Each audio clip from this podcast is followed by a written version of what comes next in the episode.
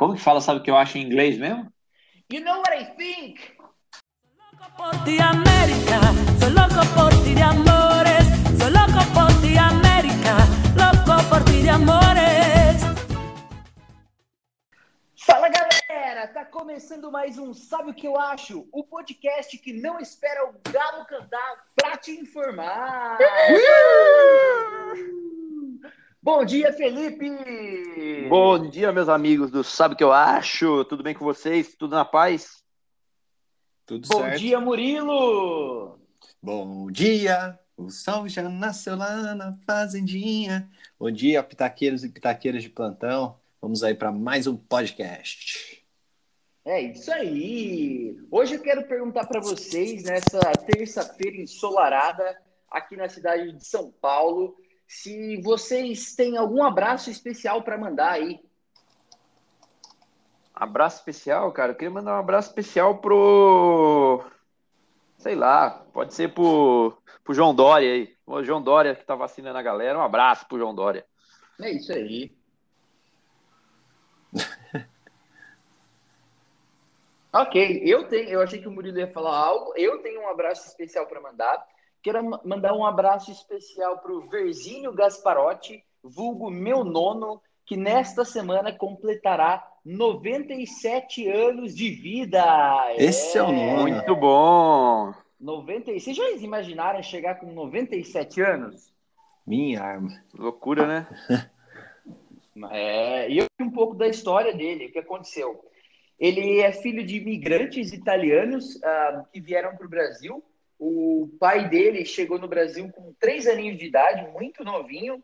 Chegou no Porto de Santos e saíram da Itália é, em 1893 é, em busca de uma vida melhor. Né? Não sei muito bem o que estava acontecendo lá na Itália, aí, mas eles vieram para o Brasil em busca de uma vida melhor porque aqui eles achavam que ia ter terra para plantar, é, uma, né, um pedaço de terra para construir casa, cultivar e crescer a família. E foi isso que eles fizeram.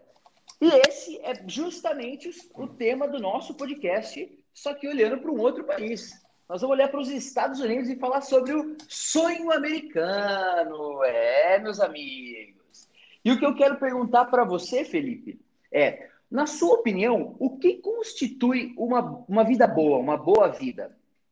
Cara, pra mim uma boa vida é não, não ter que trabalhar por obrigação. Se eu quiser trabalhar só por hobby, aí vai ser uma boa vida. Vixe. Entendi. Isso para você é uma boa vida. É um dos elementos de uma boa vida. Ok. Para você, Murilinho, o que constitui uma, uma vida boa, uma boa vida? Eu vou mais além, hein? Uma boa vida é nem precisar trabalhar. É, então. Exato. É como tem os loucos aí que gostam de trabalhar porque gosta. Ah, não, dá, dá, fala assim, né? não precisa trabalhar, mas tipo, se quiser pode, mas faz o que quiser. Ah, certo. E vocês acham isso factível? É factível, é factível. Se você nascer num berço de ouro, é factível. Ou se você conseguir algum meio de se manter financeiramente sem precisar trabalhar, com fazendo dinheiro trabalhar para você, meu amigo, também é uma possibilidade. Você vê que aqui só tem vagabundo no podcast, né? É, é, era exatamente isso que eu ia perguntar. Então vocês não estão vivendo uma boa vida, né? Pelo que, pelo que vocês falaram, vocês não estão vivendo uma boa vida. Cara, Porque os, os dois os dois estão aí se fudendo. deixa eu te perguntar uma coisa. Se você, se você não ganhasse nada para fazer o que você faz no seu trabalho daqui 43 minutos, você ia fazer o que você faz? Não. Então tá bom. Não, mas a pergunta foi exatamente essa: o que constitui uma boa vida? É, Não necessariamente trabalhar faz da minha vida ruim. E eu estou dizendo trabalhar por obrigação. Nossa!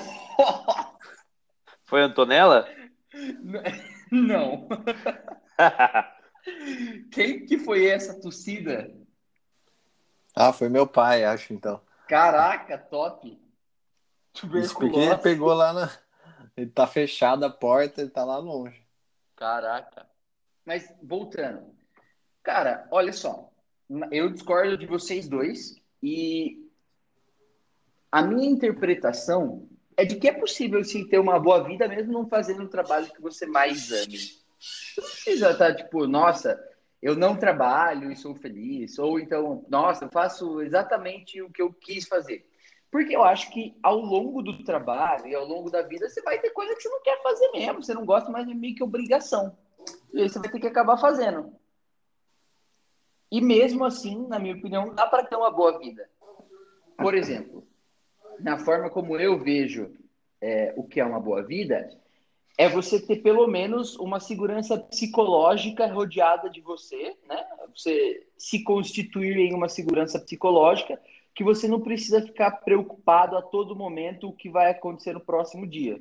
Então, é, com isso, talvez eu possa traduzir em algum tipo de, de estabilidade psicológica que necessariamente, é, na minha visão, passa por uma estabilidade financeira e que não necessariamente está ancorada em ser super rico.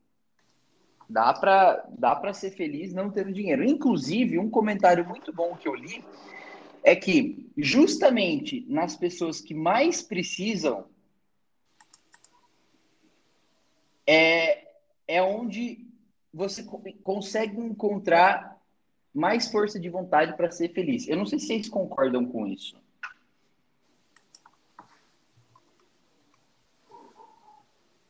Vocês concordam? É uma pergunta. Como é que é? Repete aí. Olha só. É... Eu estou dizendo que não precisa de dinheiro para ser feliz. É. E a busca da felicidade você encontra mais facilmente as pessoas que têm mais dificuldade, elas encontram maneiras mais diversas para serem felizes. Só que eu estava costurando isso com a necessidade da estabilidade financeira.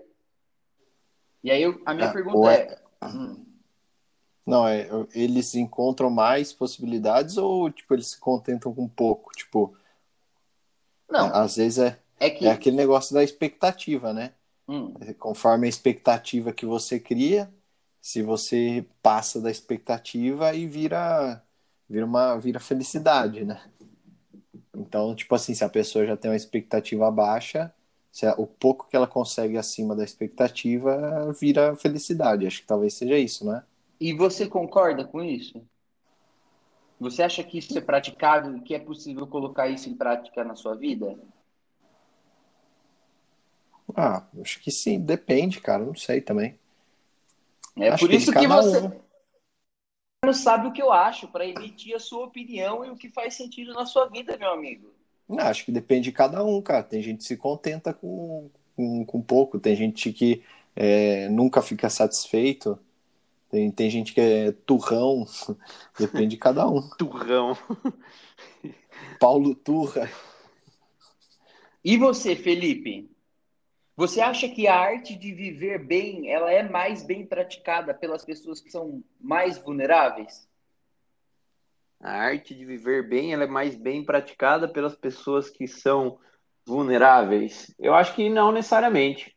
Concordo É. com o Murilo agora, que vai muito É. de cada um, porque na média tem muita pessoa que tem condições menos vulneráveis, mais estável é, financeiramente, por exemplo, e, e consegue ser feliz com, com o, o que ela tem, com um círculo de, de amizades, os bens que a, que a pessoa possui, família e afins, assim como tem pessoas em situações mais simples ou até mesmo mais vulneráveis que cons- conseguem achar propósito e, e felicidade na sua vida, mesmo não tendo tanto suporte. Então, acho que é, é- vai muito da, de cada pessoa, não, não existe uma regra afirmativa, eu diria.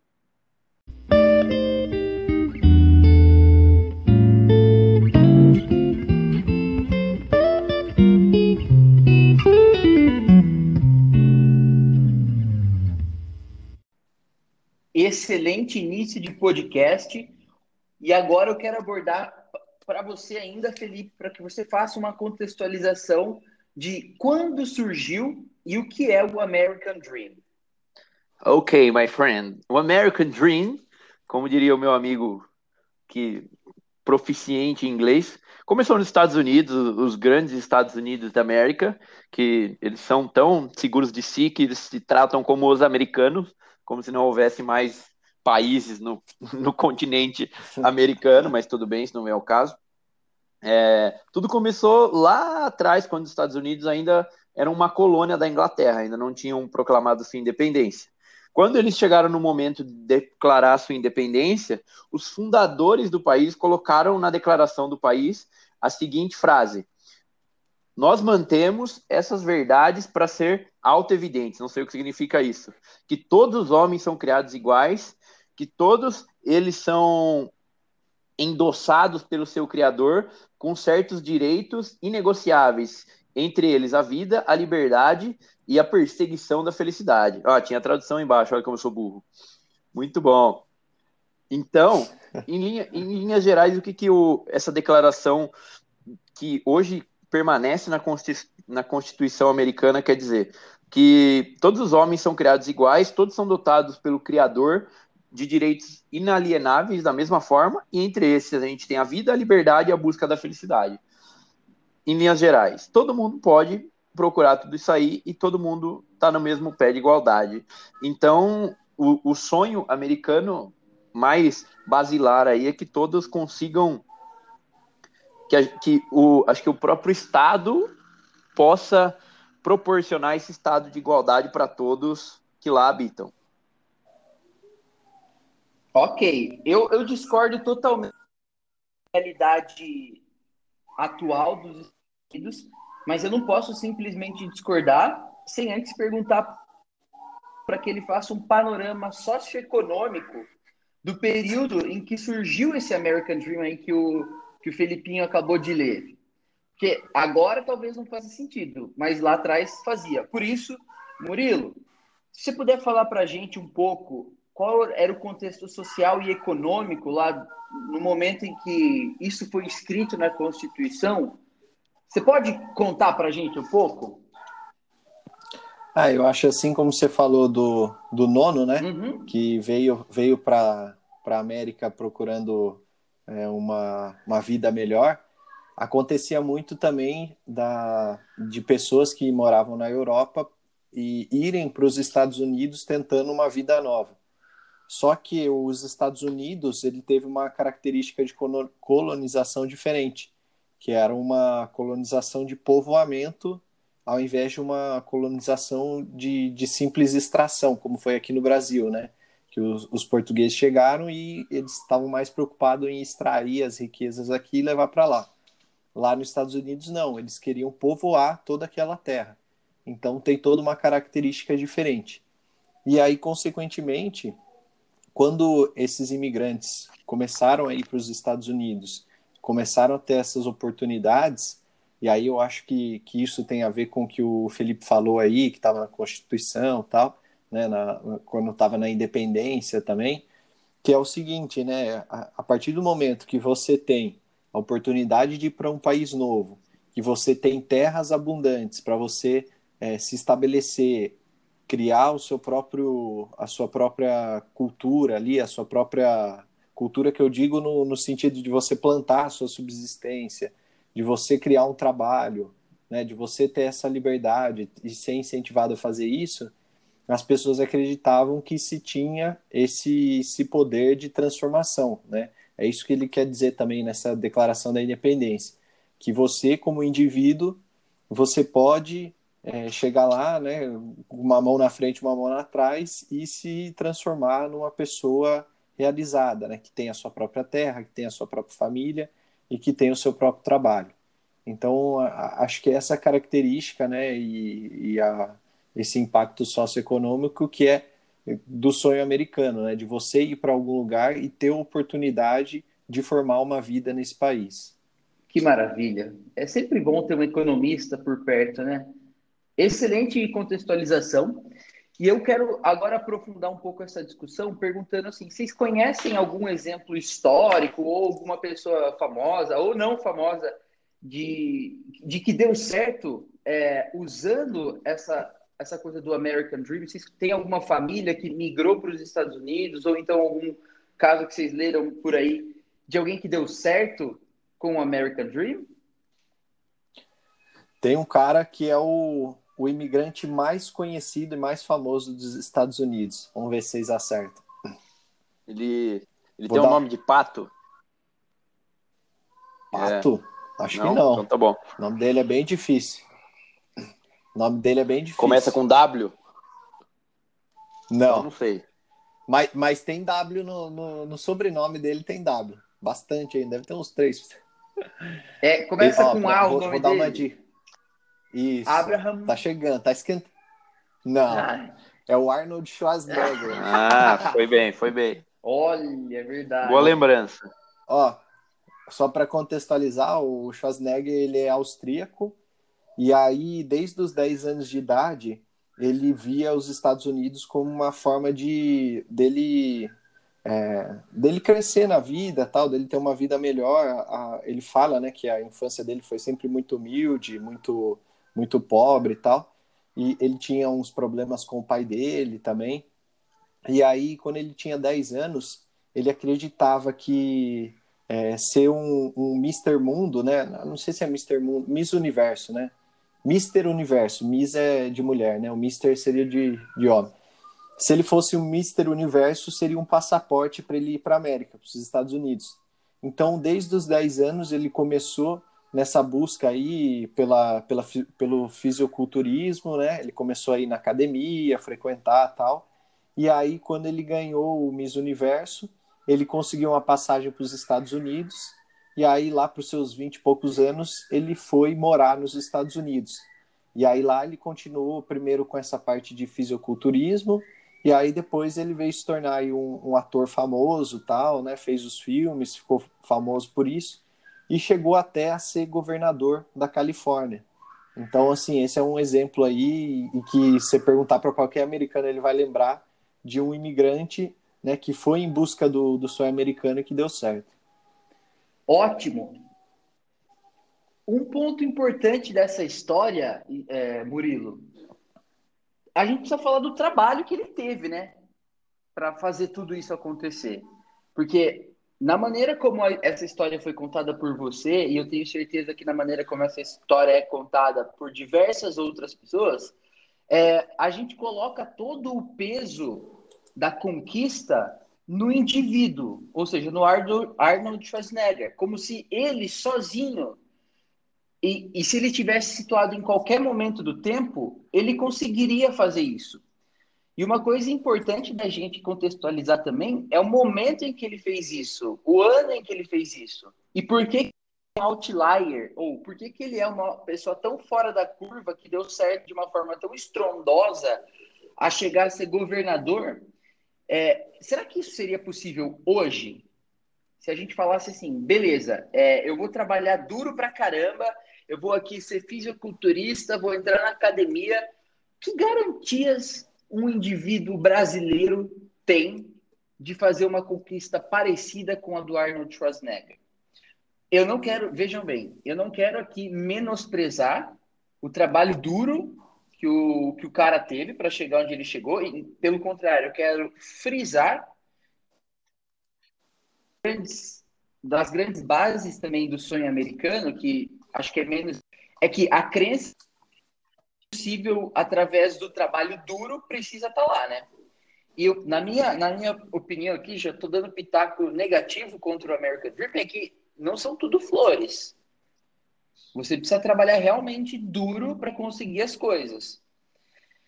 E, e eu queria que, vocês ajudassem emitindo opiniões sobre por que, que o Arnold Schwarzenegger deu certo e tantos outros outras pessoas não dão certo. Quais são os casos de outras pessoas agora na contramão que não deram certo? Vocês conhecem algum caso desses? Ah, o que eu sei tem o, o Tim Maia, né? O Tim Maia, ele chegou aí para os Estados Unidos, se eu não me engano, acho que ele até foi meio, meio ilegal, assim, e ele não deu certo lá, cara. Ele teve que voltar, ele saiu até, inclusive, meio, meio caçado Nossa, de lá, né? Dessa eu Meio- não sabia. É, inclusive foi lá que ele conheceu o Soul, Soul Music, e, e aí quando ele voltou para o Brasil, ele trouxe toda essa influência que ele conheceu lá, que é aí que ele começou a fazer sucesso, né, com, com as músicas dele. Mas ele é um exemplo de que foi lá e não deu muito certo, não. Felipe, você acha que o, o, o, o Tim Maia trabalhou duro para conseguir o que ele queria? Aí, aí você me complica, cara, com, com os fãs do Tim Maia. É, eu é difícil essa essa afirmação porque ele pode ter trabalhado duro, é, só que fatores como sorte e oportunidade não aconteceram para ele. E como a gente sabe, esse imponderável, apesar de ter gente que trabalha muito duro, vai, faz, se esforça muito, e mesmo assim algumas oportunidades que aparecem para algumas outras pessoas acabam não aparecendo para essas pessoas. Então, eu, eu não consigo fazer essa afirmativa de que ele não trabalhou duro. O que pode ter acontecido é ele não estava no lugar certo na hora certa. Em vez de escolherem ele para cantar, escolheram em outro estado o Michael Jackson, por exemplo. É, não, eu achei excelente o seu exemplo, porque é, eu vou aqui citar um livro que chama é, Fora da Curva, Outlier, é, Fora da Curva, e esse, esse livro ele foi escrito pelo Malcolm Gladwell. É um livro que eu estou acabando de ler agora. E ele fala exatamente disso, da influência de fatores que nem sempre são levados em consideração na conquista de um sonho.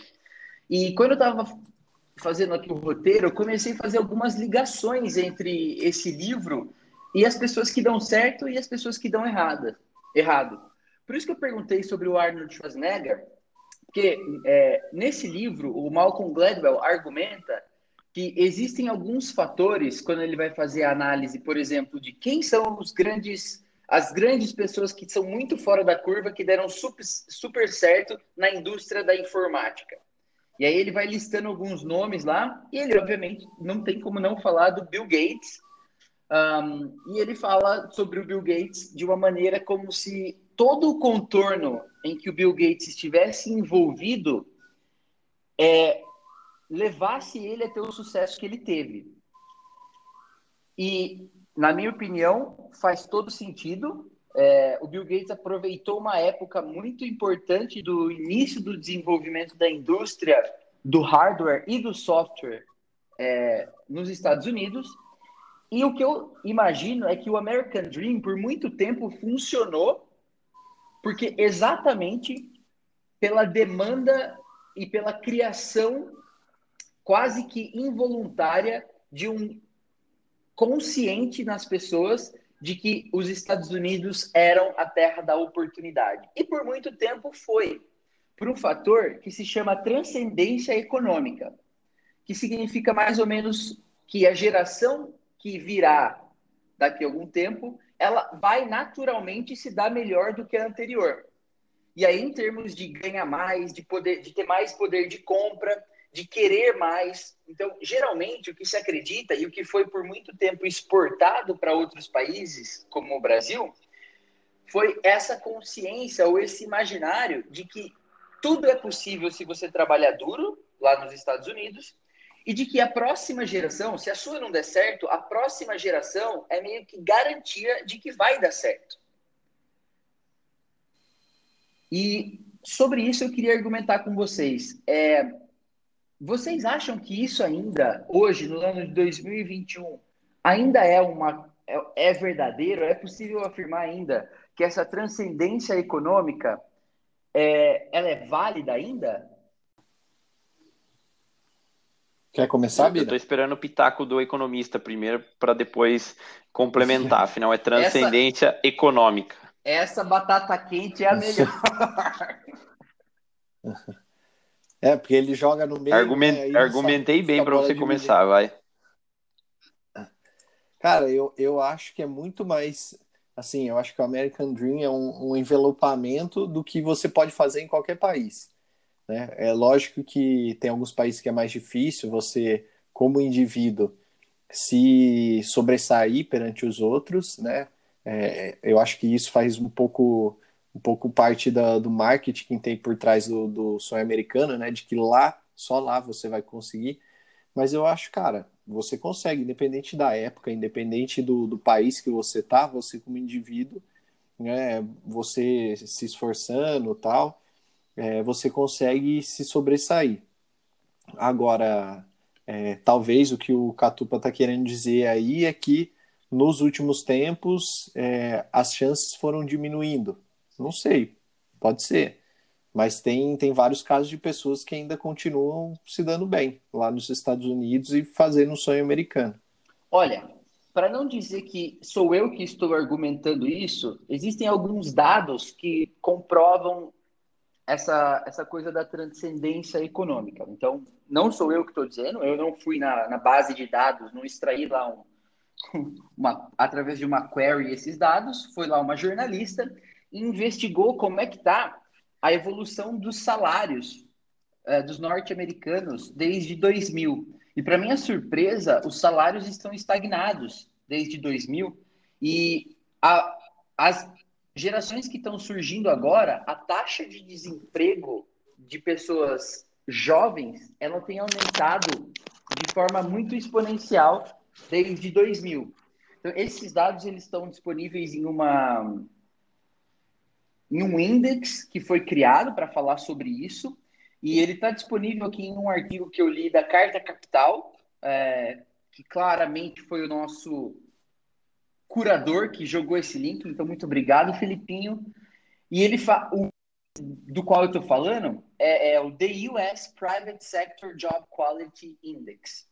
E ele fala um pouquinho das mutações no mercado de trabalho lá nos Estados Unidos e o propósito que esse índice tem é, é, tentar construir um índice de qualidade dos empregos oferecidos pelo setor privado desde a Segunda Guerra.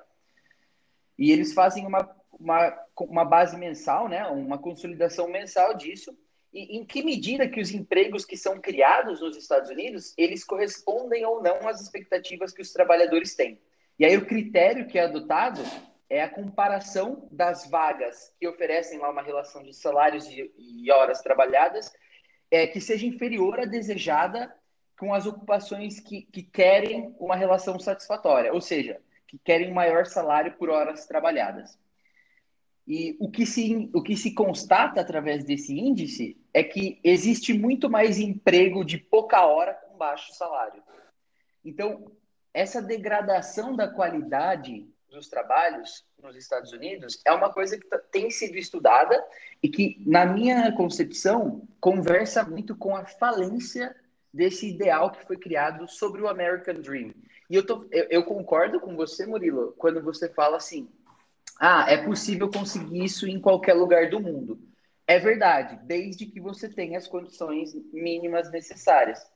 É, eu acho, e aqui a gente vai entrar numa, numa discussão de, se a gente for muito por esse caminho, a gente vai entrar numa discussão de desigualdade social e como isso influencia as conquistas das pessoas. Mas esse não é o intuito. Ah. Ô, Catupa, eu, eu, discordo um pouco no seguinte contexto. Será que, o, será que o problema é lá nos Estados Unidos ou será que o problema é no mundo inteiro?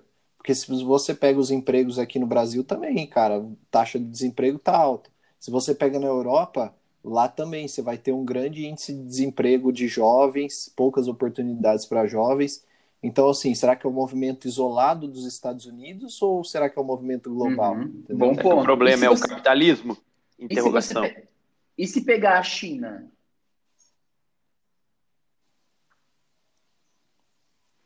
Ah, a China nem sei se eles têm oportunidade. É, bom ponto, bom ponto. Então, boa, boa, pergunta, Birila. Seria então o um problema a falência do capitalismo? Mas esse talvez seja um assunto para a gente discutir em um outro sabe o que eu acho. Isso dá muita base, porém, para a gente entrar num, numa discussão mais pertinente para a nossa realidade, que é tratar do brasileiro e o American Dream. Porque aqui a gente está falando de uma forma, de uma perspectiva mais global. Mas e se a gente tentar funilar essa discussão para a relação que o brasileiro tem com esse ideal criado pelo sonho americano. É, e aí eu queria um pouco da perspectiva de vocês sobre de que forma nós somos influenciados, ou, ou não é de que forma, em que medida nós somos influenciados pela mídia norte-americana, norte-americana mais do que outras populações. Vocês acham que é possível traçar um, um comparativo? É, eu vou perguntar agora diretamente então para o Felipe. É, eu acho que tem um, um termo conhecido no, no Brasil que é a, a síndrome de, de vira-lata, né?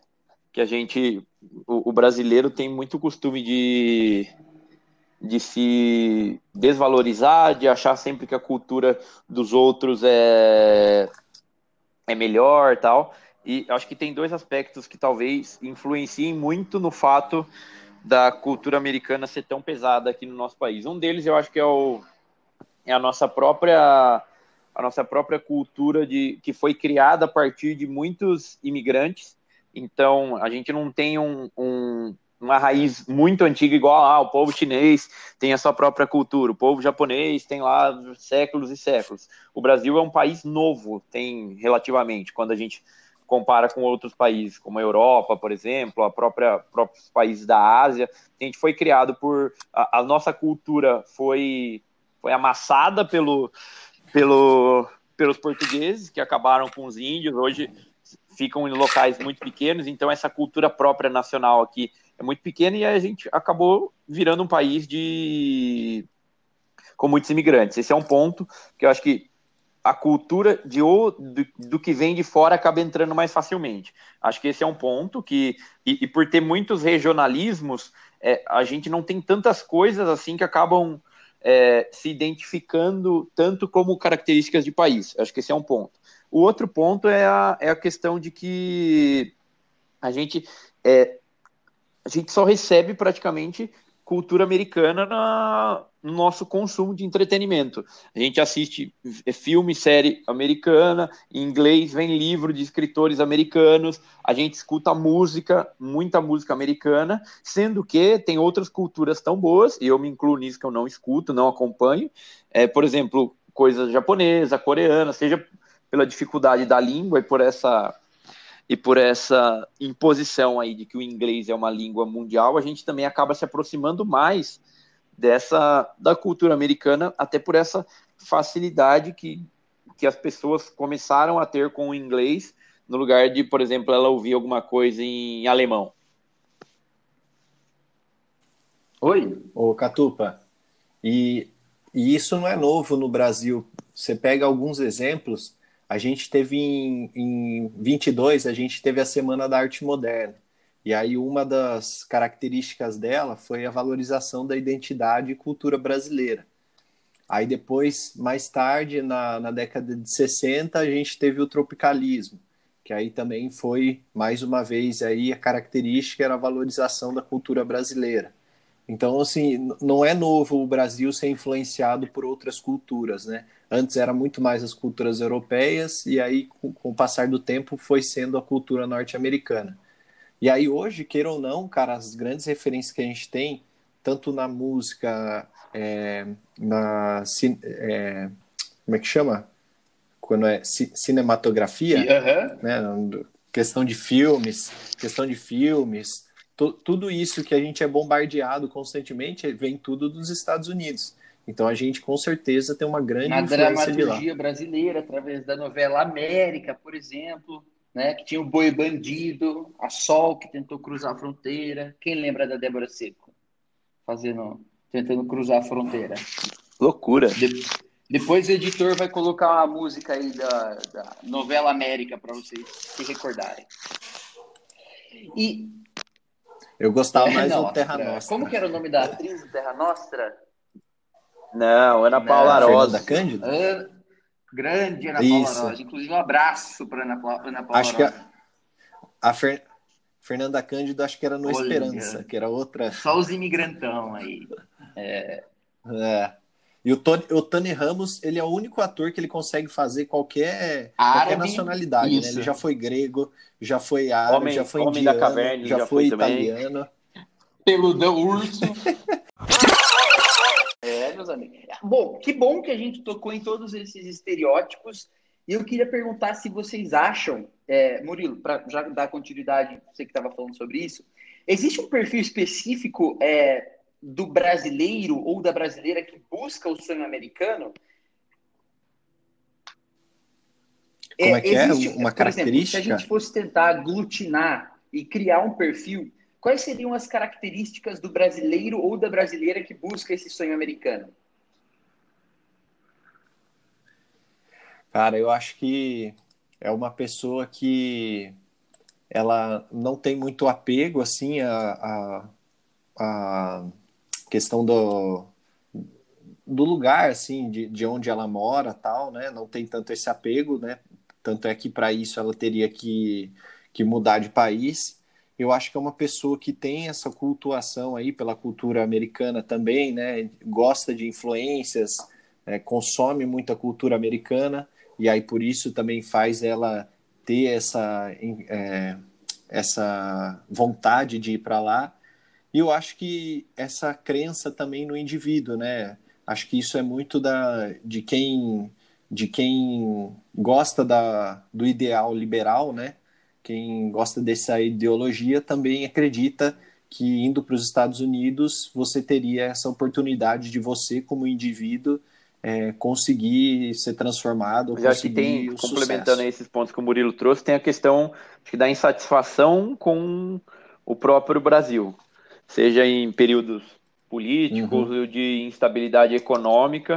Isso também é um, um, fator que diretamente se acaba vendo na, nas redes sociais, assim, ah, aconteceu outra coisa, ah, eu vou embora do Brasil, vou não sei para onde. As pessoas, as pessoas falam em tom de brincadeira, mas você sente que pode, pode ter uma verdade no fundo daquele comentário. E, e o que, que esse perfil que vocês acabaram de criar é, almeja lá, no, lá nos Estados Unidos? Supo, supondo que esse, esse perfil consiga realizar o sonho de cruzar a fronteira, seja de uma forma legal ou ilegal, depois a gente depois precisaria, na minha opinião, separar esse perfil entre os que cruzam legalmente os que tentaram cruzar de alguma forma, se isso for possível ainda, ilegalmente, na minha opinião, precisaria separar isso, tá? Porque são dois perfis diferentes. Um talvez mais é, preparado do ponto de vista educacional, até, talvez até com a língua e que vai de uma forma mais estruturada versus aquele que vai no total desespero, sem talvez sem falar a língua. E aqui eu estou estigmatizando e colocando realmente o exemplo da Sol que tentou fazer isso e aí aconteceu o tráfico de pessoas, enfim. É, sem fazer essa distinção, o que, que é alguém que, que faz a viagem almeja chegando nos Estados Unidos? Eu acho que tem a, a, também boa parte das pessoas que buscam a vida nos Estados Unidos ou até em outros países acabam procurando uma, uma, uma vida um pouco mais justa quando você olha a relação entre o que você paga de, de impostos e para o governo e o que você tem em troca disso. O que as pessoas esperam são condições melhores de saúde, é, segurança, educação para os filhos. Acho que esses são os, os pilares que essas pessoas acabam buscando mais, que por vezes é, isso é negligenciado aqui no Brasil. Só que, para mim, como você bem, bem trouxe, talvez nos Estados Unidos não sejam tão boas essas condições quanto isso é idealizado pela mídia. Em outros países, talvez seja até melhor do que é nos Estados Unidos. Eu acho que esse é um dos, um dos pontos.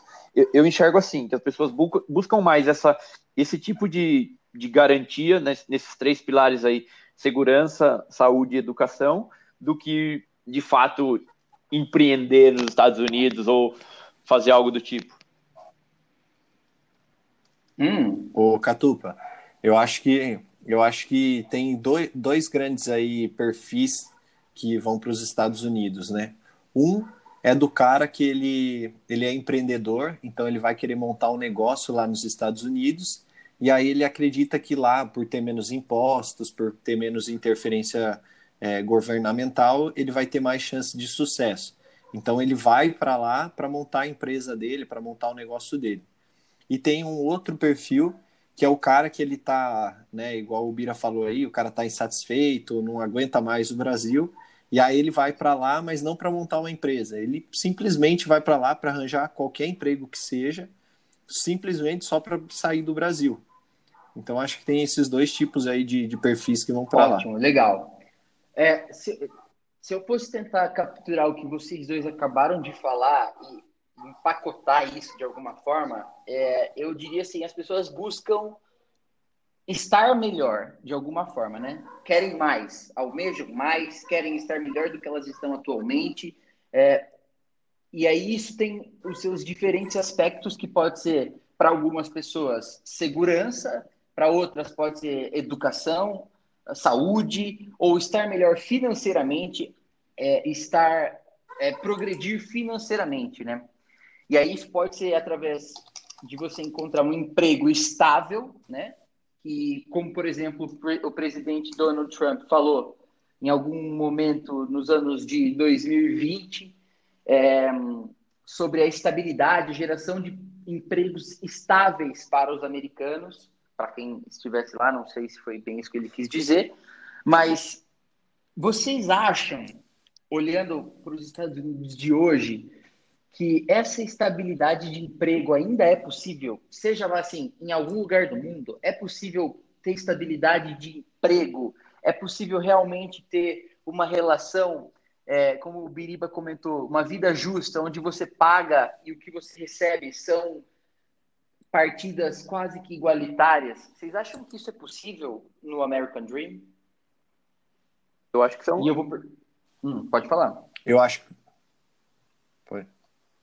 Eu acho que o sentimento de, de valer a pena, tipo assim, dos impostos que você paga ou da segurança e tal, ele é muito maior lá do que aqui. Acho que aqui a gente, principalmente na questão de segurança, acho que a gente tem uma. É, a gente não tem essa sensação muito bem estabelecida, né? Para onde você for aqui no Brasil, você não consegue se sentir seguro de fato, né? Então eu acho que, que lá esse, essa sensação é, é maior. E você, do que você paga, se retornar para você em forma de, de serviço. Eu acho que são coisas etc. diferentes, é o que você citou, Catupa. É, uma coisa é a estabilidade de emprego tal, acho que isso no modelo capitalista que a gente vive hoje, em lugar nenhum, nos países capitalistas, acho que isso existe, exceto aí nos cargos de governo tal. Mas eu acho que é uma coisa que praticamente impossível. Mas do, do outro lado, eu acho que a questão aí do, do, do imposto do retorno, eu acho que é bem factível sim, não só nos Estados Unidos, mas também em outros países. Uma outra diferença que a gente vê é no quando o quanto você consegue usar melhor o seu dinheiro. É, sem, sem converter, você consegue o, o, o, o preço dos produtos é muito menos impactado pelos impostos. Até quando você, às vezes, mesmo com o dólar a 5, 6 reais, vale a pena você importar alguns produtos, é, porque o preço lá é mais competitivo do que aqui. Um, um, belo exemplo são os produtos da Apple, que quando vem para o Brasil, em vez de ele ter a taxa de 5 vezes o dólar, ele vem em vezes 10 do preço lançado nos Estados Unidos. Então, é, esse é um tipo de um exemplo para mim que é, é, deixa um pouco mais claro de alguns motivos para as pessoas quererem esse American Dream. Então eu vou falar de uma coisa para eu vou apertar um pouco o parafuso aqui e dizer assim, cara, por que que eles, por que que há tanta briga então? É, e, na verdade eu vou tentar contestar o que você falou com alguns dados. Por que, que nessa mesma pesquisa que fala dos jovens é, estarem sem empregos de qualidade, a gente observa um número maior e, de, é, de crescimento exponencial de idosos voltando para o mercado de trabalho porque não conseguem, é, e eu estou falando de 5 milhões de, no, de, de idosos voltando para o mercado de trabalho porque eles não conseguem arcar com os custos de vida nos Estados Unidos, considerando, por exemplo, o custo de saúde, que é altíssimo lá. E por que se conversa tanto sobre uma reforma no sistema de saúde nos Estados Unidos? Que tipo de estabilidade, ou será que isso é vislumbrado pelas pessoas que ainda acreditam no American Dream é, no longo prazo? Ô, Catupa, eu acho que é, quem vai para lá também tem que incorporar um pouco da cultura de lá. Então, assim, a gente falou dessa coisa de, é, de do indivíduo tal, como própria característica disso, e também se você for pegar pelo lado religioso, né, lá tem muito mais protestantes do que, do que católicos ou outros tipos de religião. E o que, que essa religião, o que, que esse ideal liberal ele acredita, né? É você ter um, um você não, você como indivíduo é, conseguir sua, o seu próprio sustento. E aí eles têm uma visão diferente do que a gente tem aqui, por exemplo, de que, ou que a gente tinha há muito tempo atrás, nossos pais, de que a gente trabalhava, trabalhava, e aí quando é, aposentasse, o governo ia manter a gente aí até o final da vida. Então, assim, lá eles nunca tiveram isso, né? Eles nunca tiveram um sistema público de saúde, então eles já sabem como é que é a realidade. E aí, por conta disso, eles já se preparam desde quando eles começam a trabalhar. Tanto é que, se você pegar em termos de percentual, né? É, aqui no Brasil, a gente tem menos de 3% da população que investe na Bolsa de Valores. Lá nos Estados Unidos, esse percentual é maior que 60%. Então, assim, as pessoas lá têm uma preocupação maior com as finanças, né, ou com as finanças pessoais, ou com o seu futuro. E aí, a pessoa que quer ir para lá, nos Estados Unidos, ela tem que se preparar com isso também. Ela tem que saber que lá eles não têm um, um sistema de saúde público, né, que o governo lá não vai ter esse amparo como tem aqui no Brasil eu acho que isso faz parte também de, do preparo que a pessoa excelente, tem para ir para lá. Excelente pontuação, gostei dessa coisa do, de colocar isso no processo decisório, essa parte da cultura, que não é uma cultura. É, eu, eu, geralmente associo cultura com arte, né? Mas é uma, é uma parte da cultura comportamental, né? Então, acho bem relevante é, colocar esse ponto para discussão se alguém vai tomar a decisão de fazer isso, né? Mas eu acho que essa decisão às vezes é meio não planejada, sabia, Star? Eu tenho um pouco dessa impressão de, quem, de que as pessoas que realmente uhum. acreditam ainda que existe um sonho americano e que é possível trilhar uma vida é, melhor lá, é, talvez sejam um pouco alienadas é, nesse quesito de conhecimento da cultura. Ou talvez eles estejam fazendo uma leitura totalmente errada. Mas eu queria perguntar para você, é tão ruim estar no Brasil? Eu não acho, não. Eu gosto de, de estar no Brasil. Acho que tem um, um aspecto, falando por mim mesmo, é que estou no relativamente num lugar privilegiado no país, que tem mais, mais oferta de, de emprego, que é no estado de São Paulo, tem mais, mais até qualidade de vida que a média que a gente vê em outros locais, que pois tem mais condição de saúde, tem até uma condição de infraestrutura melhor do que em outros locais do país, mas tem coisas da cultura brasileira que me atraem mais do que na cultura americana que me fazem gostar daqui e achar bom estar tá por aqui, que é o tipo de de envolvimento que você tem com as pessoas, amigos, o clima daqui, principalmente na região que eu moro especificamente, que não é tão quente, mas também não é tão frio, você consegue ter um pouquinho do, dos dois mundos. Isso para mim é bem bem bacana aqui de, de morar no Brasil. Então, eu acabo gostando bastante nesse aspecto.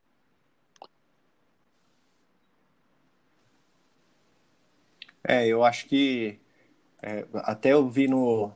Vocês vão, pode anotar no bingo aí, né? No livro do Serbase, A Riqueza da Vida Simples, ele dá esse exemplo, né? Que às vezes, pô, a pessoa sai daqui para ir nos Estados Unidos para ser garçom, para ser é, pedreiro, para fazer um, um, serviço desse tipo, né? Pô, será que se ela não, não mudasse para um, um bairro mais barato, ou então saísse de uma capital fosse para o interior, será que ela já não teria essa condição de, de ter uma vida melhor sem precisar mudar de país, mudar de cultura?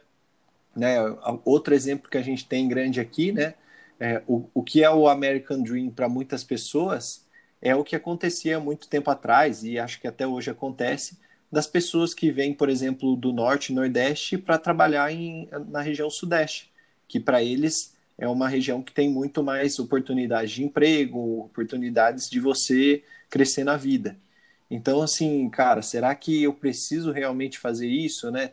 Ter essa movimentação, deixar meus familiares, deixar minha cultura para trás, o clima, a região que eu moro, para tentar a vida, às vezes nem sempre num, num emprego tão, é, tão é, reconfortante como que eu tenho hoje, apenas para cumprir esse sonho americano. Então ele faz esse questionamento no livro, eu acho interessante. E o bom é que o Gustavo Cerbasi está aí para pautar o que a gente discutiu ao longo desse episódio inteiro. Quando eu talvez comentei sobre a arte de viver bem ser mais bem praticada pelas pessoas mais vulneráveis, na minha, o que eu estava tentando querer dizer é exatamente isso que você colocou na, na fala do Gustavo Cerbasi, que é a seguinte: é, eu preciso de tanto, e isso me traz um pouco é, de uma das coisas que mais falta na cultura comportamental norte-americana e do capitalismo como um todo, que é a falta de senso de comunidade. É, eu tenho a impressão de que os países, a partir de agora, depois que a gente está, nós estamos navegando por uma pandemia, nós vamos ter, sentir muito mais a necessidade agora de viver em comunidade e de aproveitar os benefícios que a convivência em comunidade traz. E um exemplo muito grande é o surgimento nos Estados Unidos agora das pequenas vilas. Então, grupos de moradores estão se juntando para tentar retornar um pouco ao que os seus antepassados faziam, que eram aproveitar, por exemplo, uma determinada mãe imigrante está em casa e ela consegue cuidar não só dos seus filhos, mas também dos filhos de outras mães que saem para trabalhar. E esse é um exemplo bastante é, fora da curva também desse, dessa criação, mas é um movimento que está ganhando força no pensamento norte-americano e que ajuda a questionar um pouco do que essa cultura é, que foi criada desde lá da Constituição norte-americana construiu até aqui. E acho que um ponto importante são as questões que a gente não se pergunta quando a gente está num tempo de relativo conforto, né? Por exemplo, na minha concepção, para você criar coragem de se mudar de país desse jeito em busca de um sonho que está construído no seu imaginário, é, você tem que estar tá totalmente desconfortável com a situação em que você está vivendo. E isso é ruim. Em que sentido? De que quando a gente está, de alguma forma, um pouco confortável ainda, a gente não faz perguntas do tipo: como que a gente deveria viver de fato? Como que a gente deveria trabalhar? E aí eu volto lá para aquela primeira pergunta que a gente fez no começo do programa. O que constitui uma boa vida, uma vida boa? Só que, ainda assim, a gente não argumentou sobre puta, ouvi tudo que esses cara, caras falaram. Mas se mesmo assim eu quiser correr atrás do sonho americano, o que, que eu devo fazer? Nenhum de nós aqui é qualificado para falar isso, mas nós temos o quê? O entrevista com o especialista!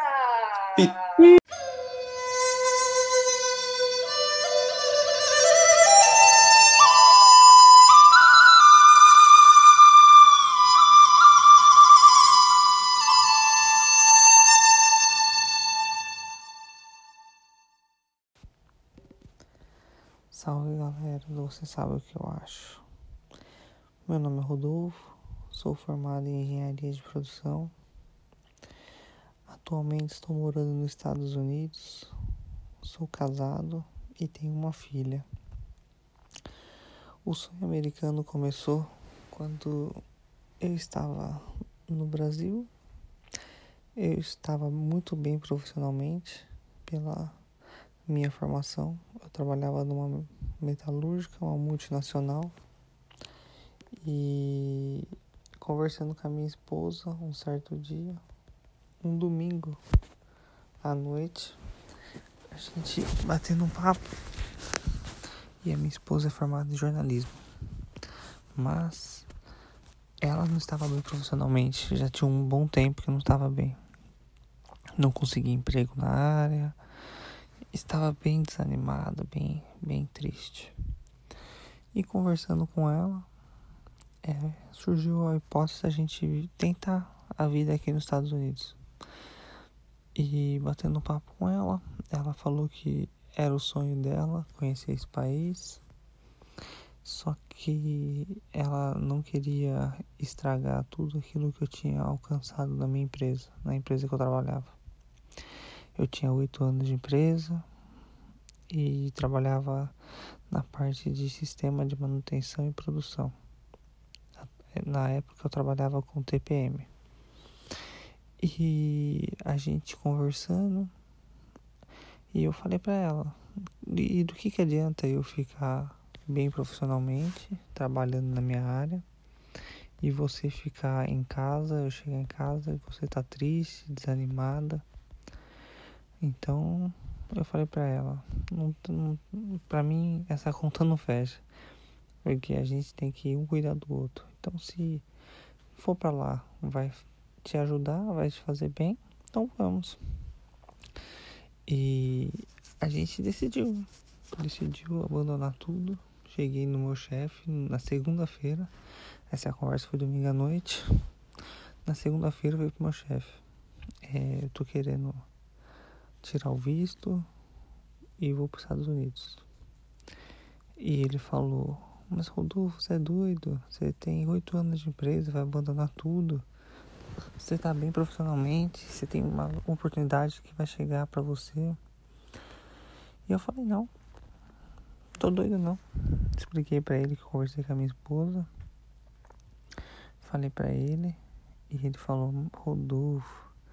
Eu falei: Só tô te avisando porque em Nessa semana eu vou, te, eu vou tirar o passaporte, que eu não tinha nem o passaporte na época. E na outra semana eu já vou tirar o visto. Então vai ter dia que eu entrar mais cedo, vai ter dia que eu entrar mais tarde, tem dia que vou sair mais cedo.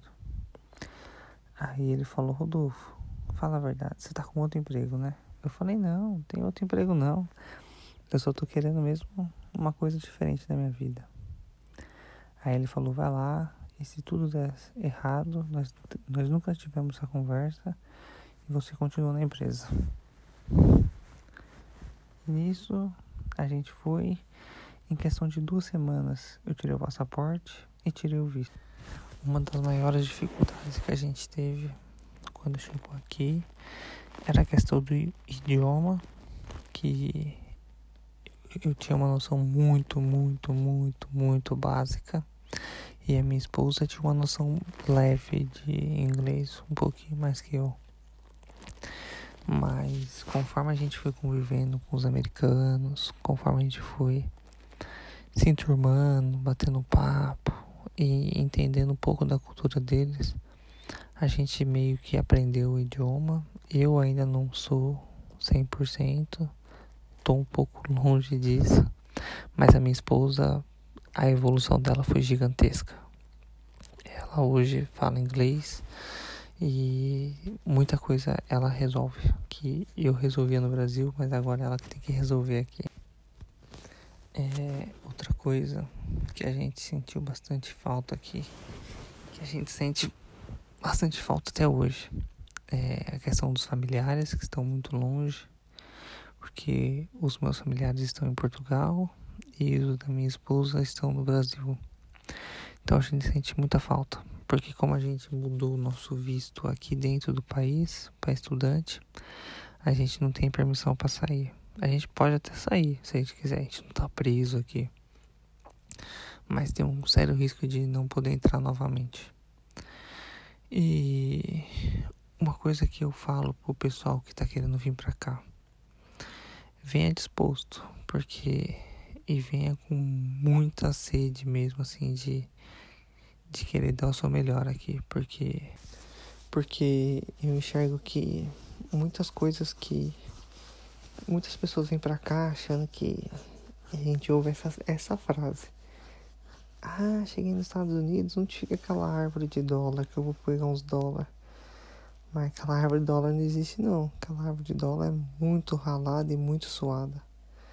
Então, vem para cá com disposição de trabalhar. Que aqui é a terra de oportunidades. Em meia pandemia, aqui tinha muito emprego e o pessoal procurando mão de obra. Então, o que eu quero dizer é: se quiser vir para cá, venha e venha com disposição. Porque eu enxergo que se você tiver foco naquilo que você quer, aqui você alcança, aqui você vai conquistar muito mais fácil que no Brasil. É, hoje eu e minha esposa temos uma vida muito melhor do que a gente tinha no Brasil e a gente tem a nossa filha agora que ela tem seis meses, vai fazer sete meses e um dos um dos objetivos nossos era ter um filho aqui também. Não com o intuito de algo pra, pra gente, pra mim, pra minha esposa. Mas sim pra ela, pra ela ter as portas abertas aqui e ter um futuro melhor do que eu e minha esposa tivemos. E ela decide se ela quer ficar no Brasil, se ela quer ficar aqui, porque ela já é cidadã americana, nascendo aqui, né? E atualmente a gente não pensa em voltar pro Brasil. A gente pensa realmente em se legalizar aqui. E se Deus quiser, logo logo vai dar certo. O nosso green card está chegando. A gente tem muita fé nisso. E o que a gente sente mais falta mesmo é da família. E mas a gente sabe que é um esforço que a gente está fazendo que lá na frente vai ser recompensado. E galera, que quer vir para cá, não desista do seu sonho, batalhe, persevere, estude inglês, venha com inglês básico, pelo menos, um pouquinho intermediário, porque a gente sabe que tem muitas coisas aqui que com inglês facilita demais. E outra coisa, gente, a comunidade brasileira aqui nos Estados Unidos é gigantesca. Vocês não têm noção de quantos brasileiros tem nesse país.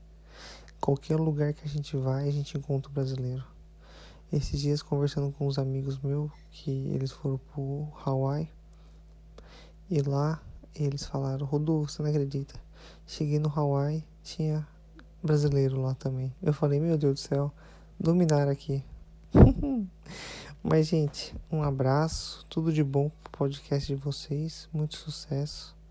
E vocês, quando vocês vierem para os Estados Unidos, não esqueça que minha, por, minha casa está com as portas abertas para vocês, viu? Um abraço, fica com Deus. A minha casa está aberta para vocês, viu? Um abraço, fica com Deus.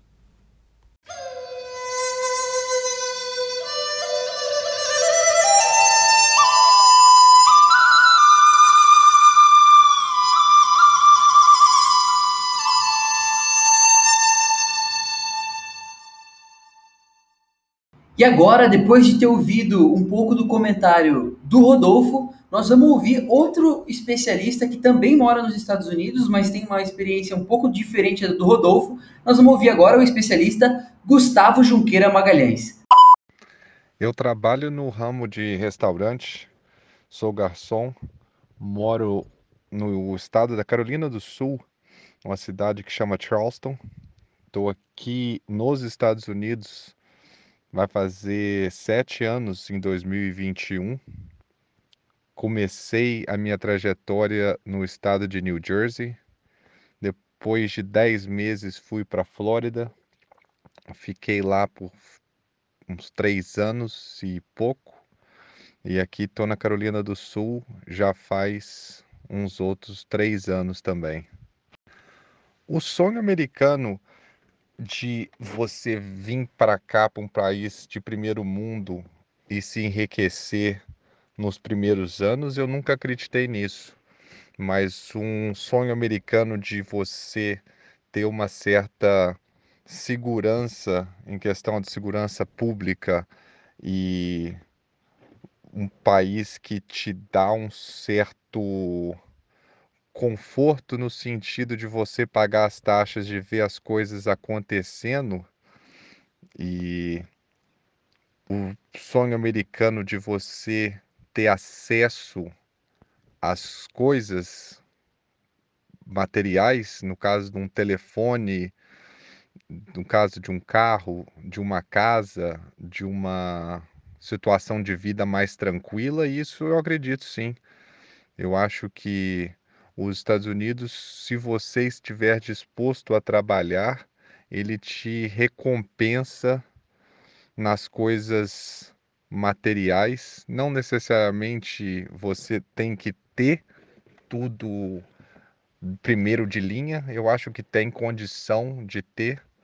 Quem quer ter um nesse ramo que eu trabalho de restaurante, até o pessoal que, entre aspas, é o que recebe menos ali dentro da cozinha, lavando o prato, muitos deles têm um carro do ano, muitos deles têm um, um celular Apple o Samsung de última geração.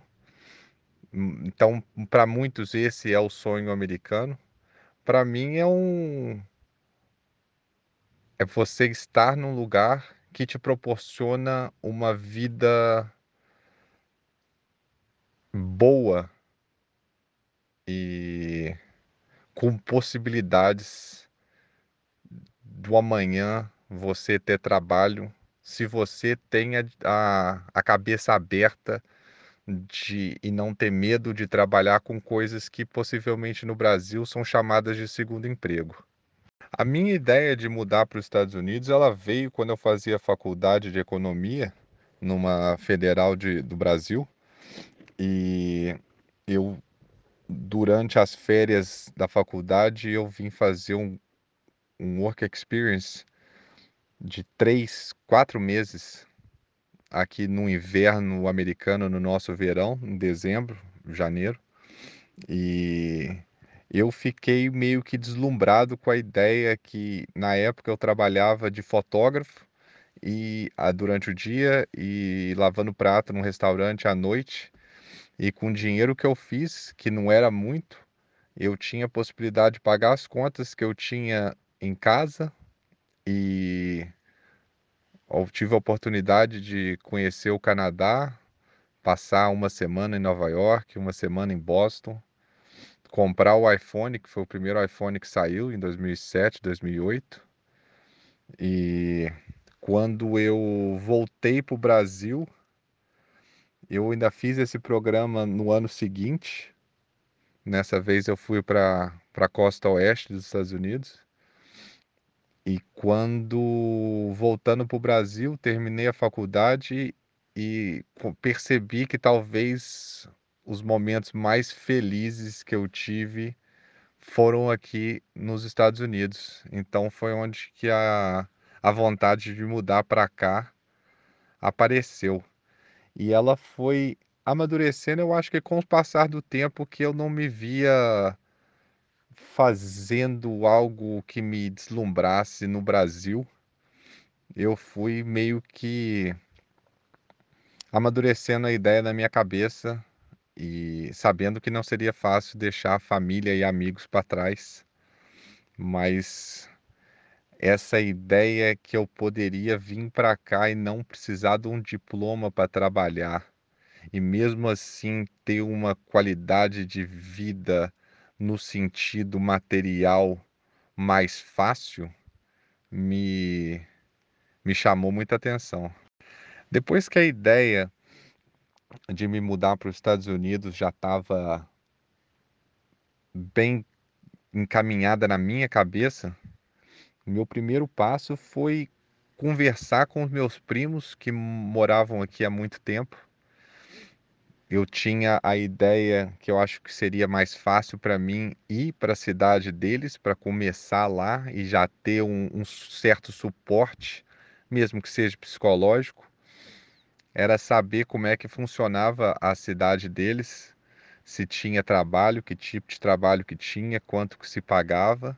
E a partir do momento que eu fui convencido que a cidade deles tinha uns oportunidades, minha primeira coisa foi juntar dinheiro no Brasil, com o trabalho que eu tinha na época, para poder chegar aqui e não precisar de trabalhar no dia seguinte, mas ter um certo uma certa poupança para eu poder passar o tempo necessário até conseguir o emprego porque quando você também vai para os Estados Unidos, no caso vem para cá, é, sem documentação, nem todo lugar te vai te aceitar. Então eu achei necessário inicialmente vir preparado financeiramente.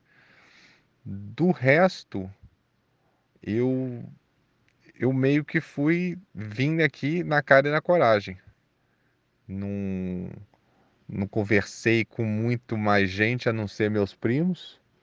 Não procurei advogado ou nada nesse sentido. Conversei com pessoas, talvez, para saber como seria o processo de legalização, esse tipo de coisa.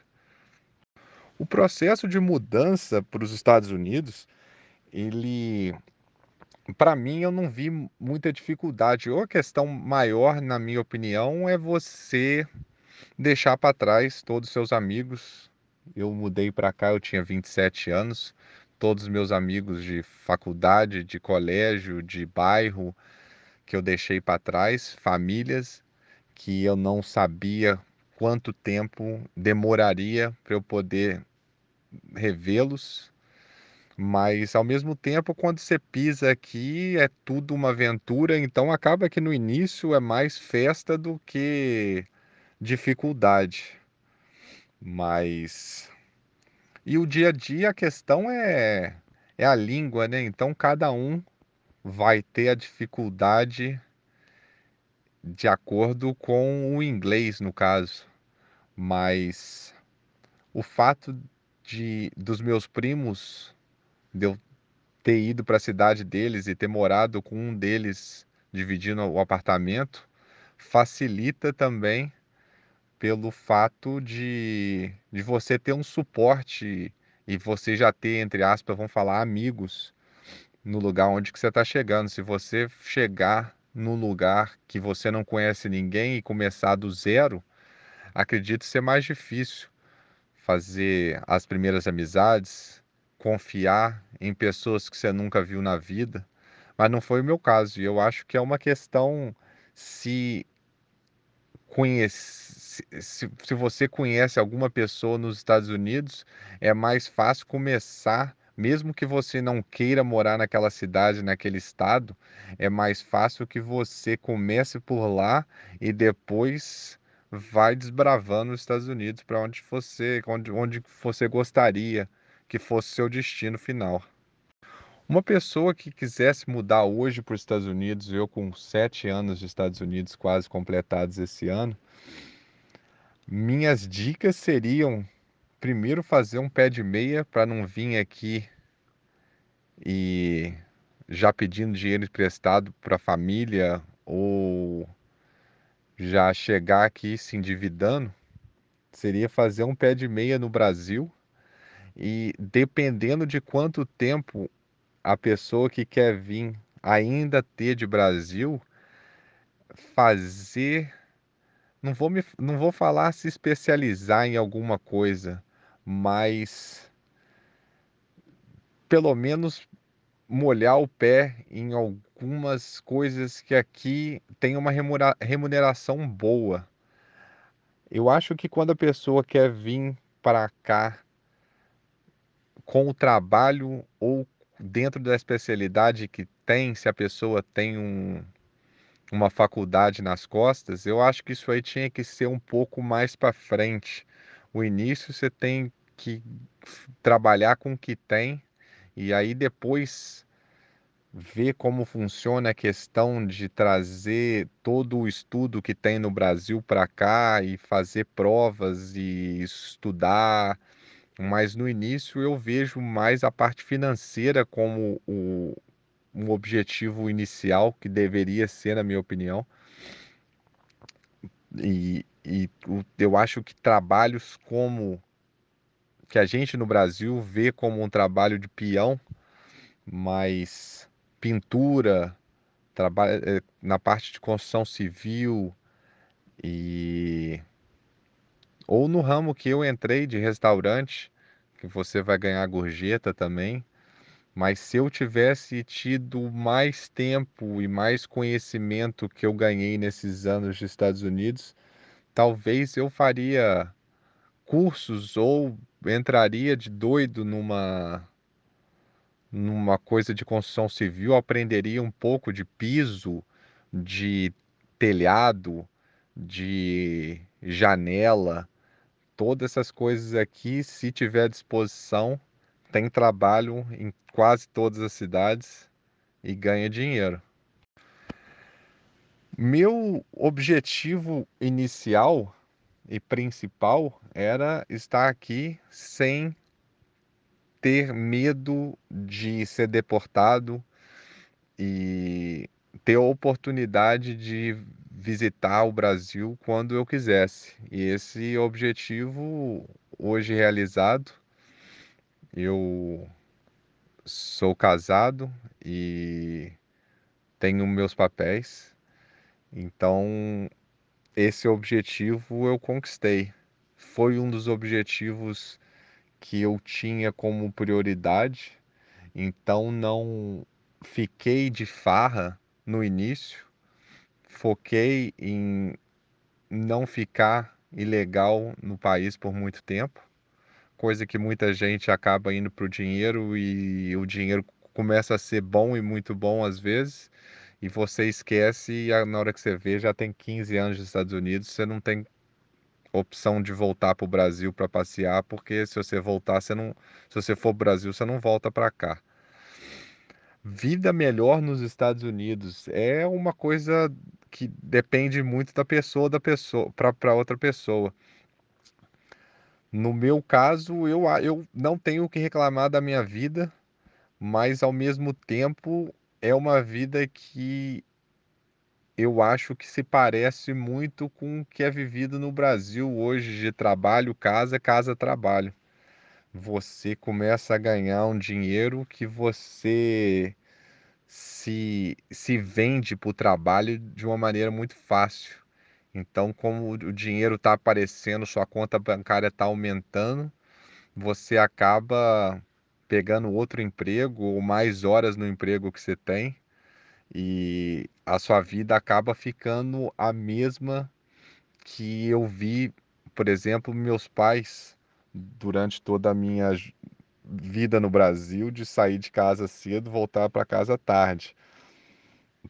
E era uma coisa que eu não gostaria de ter aqui, gostaria de ter algum um trabalho mais simples, ganhar um dinheiro, mas não para ficar rico e, e aproveitar mais a vida. Mas acaba que os Estados Unidos às vezes te faz refém do dinheiro e você vicia nele e acaba que você fica na mesma rotina que quase todos no mundo. Voltar a morar no Brasil hoje não está nos meus planos. O futuro a Deus pertence, mas eu sou muito feliz com a decisão que eu tomei de ter mudado para cá. Não me arrependo nenhum segundo. Fácil não foi, é... mas também a vida não é fácil para ninguém. O, o, o, estar feliz, eu. Todo mundo tem problema particular, tem problema no trabalho, mas num todo, eu acredito ter feito a decisão certa de ter mudado para cá. Não me arrependo nem um pouco.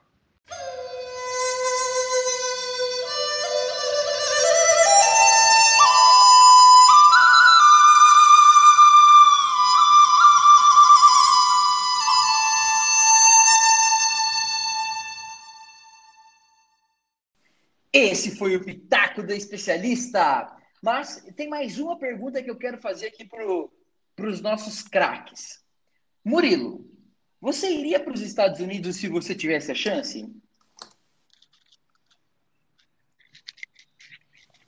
Olha, eu acho que, assim como no outro episódio que a gente falou, eu iria se fosse para estudar. Na época que eu estava estudando, sabe? Fazer um intercâmbio, estudar lá. Eu acho que a, a, as referências das universidades lá são bem vistas no, no, mercado de trabalho. Eu acho que as principais mentes estão lá né, no campo acadêmico. Então, eu acho que se eu tivesse ainda na, na época de estudar, eu acho que iria assim. Agora, na atual situação, eu acho que não, cara, porque eu, eu gosto bastante de ficar próximo da minha família ah. e aí de vocês, meus então, vamos, também. vamos domingão. É. é. E aí eu acho que E aí eu acho que eu não conseguiria ficar muito tempo lá, sabe? Eu, tipo assim, se fosse para estudar um ano, dois anos, ou voltando nas férias para visitar, eu conseguiria. Mas acho que ficar para sempre lá, eu acho que eu não conseguiria. Você iria para os Estados Unidos se você tivesse a chance?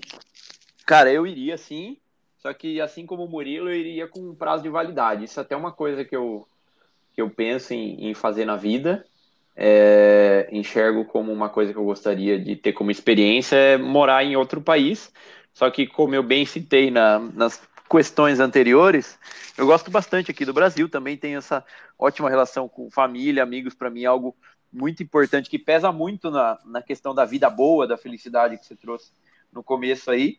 E apesar de você sempre fazer amizade, conhecer outras pessoas em outros países e tal, eu acho que eu iria para ter uma experiência e retornaria depois de um, de um certo tempo, sim. Mas é um, é um desafio e uma, uma experiência que eu gostaria de vivenciar e não necessariamente nos Estados Unidos, tá? Então, você ouvinte aí, se quiser me convidar para ir para algum outro lugar é, e me contratar, eu tô topando, hein?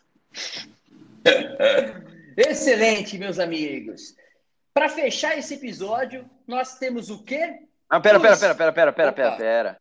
E você? Você iria para os Estados Unidos se você tivesse a chance, cara? Eu não. Ih, Tá bom. Eu Por não, quê? mora- eu não moraria nos Estados Unidos. Ah, não é um país que me agrada. Eu não, não, não, não- não- nunca tive vontade. Eu, eu fui uma vez já, mas, sério, não me agrada e acho que existem muitos outros países mais legais. É isso aí. Muito bom. Tá bom? Agora, podemos então dizer quais são os pitacos e quais são os outputs que a gente tira desse episódio sobre sonho americano? Vamos nessa. Esses são os pitacos da semana! Vamos lá. Faça uma imersão na cultura norte-americana. Procure aprender a língua, os valores e as tradições antes de ir Indo para na lá. linha do um planejamento, planejamento. pesquise todas as burocracias necessárias. Quais documentos você precisa ter? Quais vistos? Quanto tempo você pode ficar? Que apoio você pode ter do, do consulado brasileiro nos Estados Unidos? E lembre-se, o maior perigo é alcançar um sonho no qual você não acredita. Por isso, faça uma avaliação completa da sua vida e veja se você se encaixa na cultura norte-americana. Esses foram os pitacos da semana. Não esqueçam de curtir a nossa página no Instagram e lá sempre enviar comentários e sugestões de, sugestões de temas a serem discutidos. E não esqueça de dar o curtir e o seguir no Spotify para você sempre receber notificação assim que um novo episódio for ao ar. Muito obrigado, um abraço e até a próxima do Sabe o que eu acho?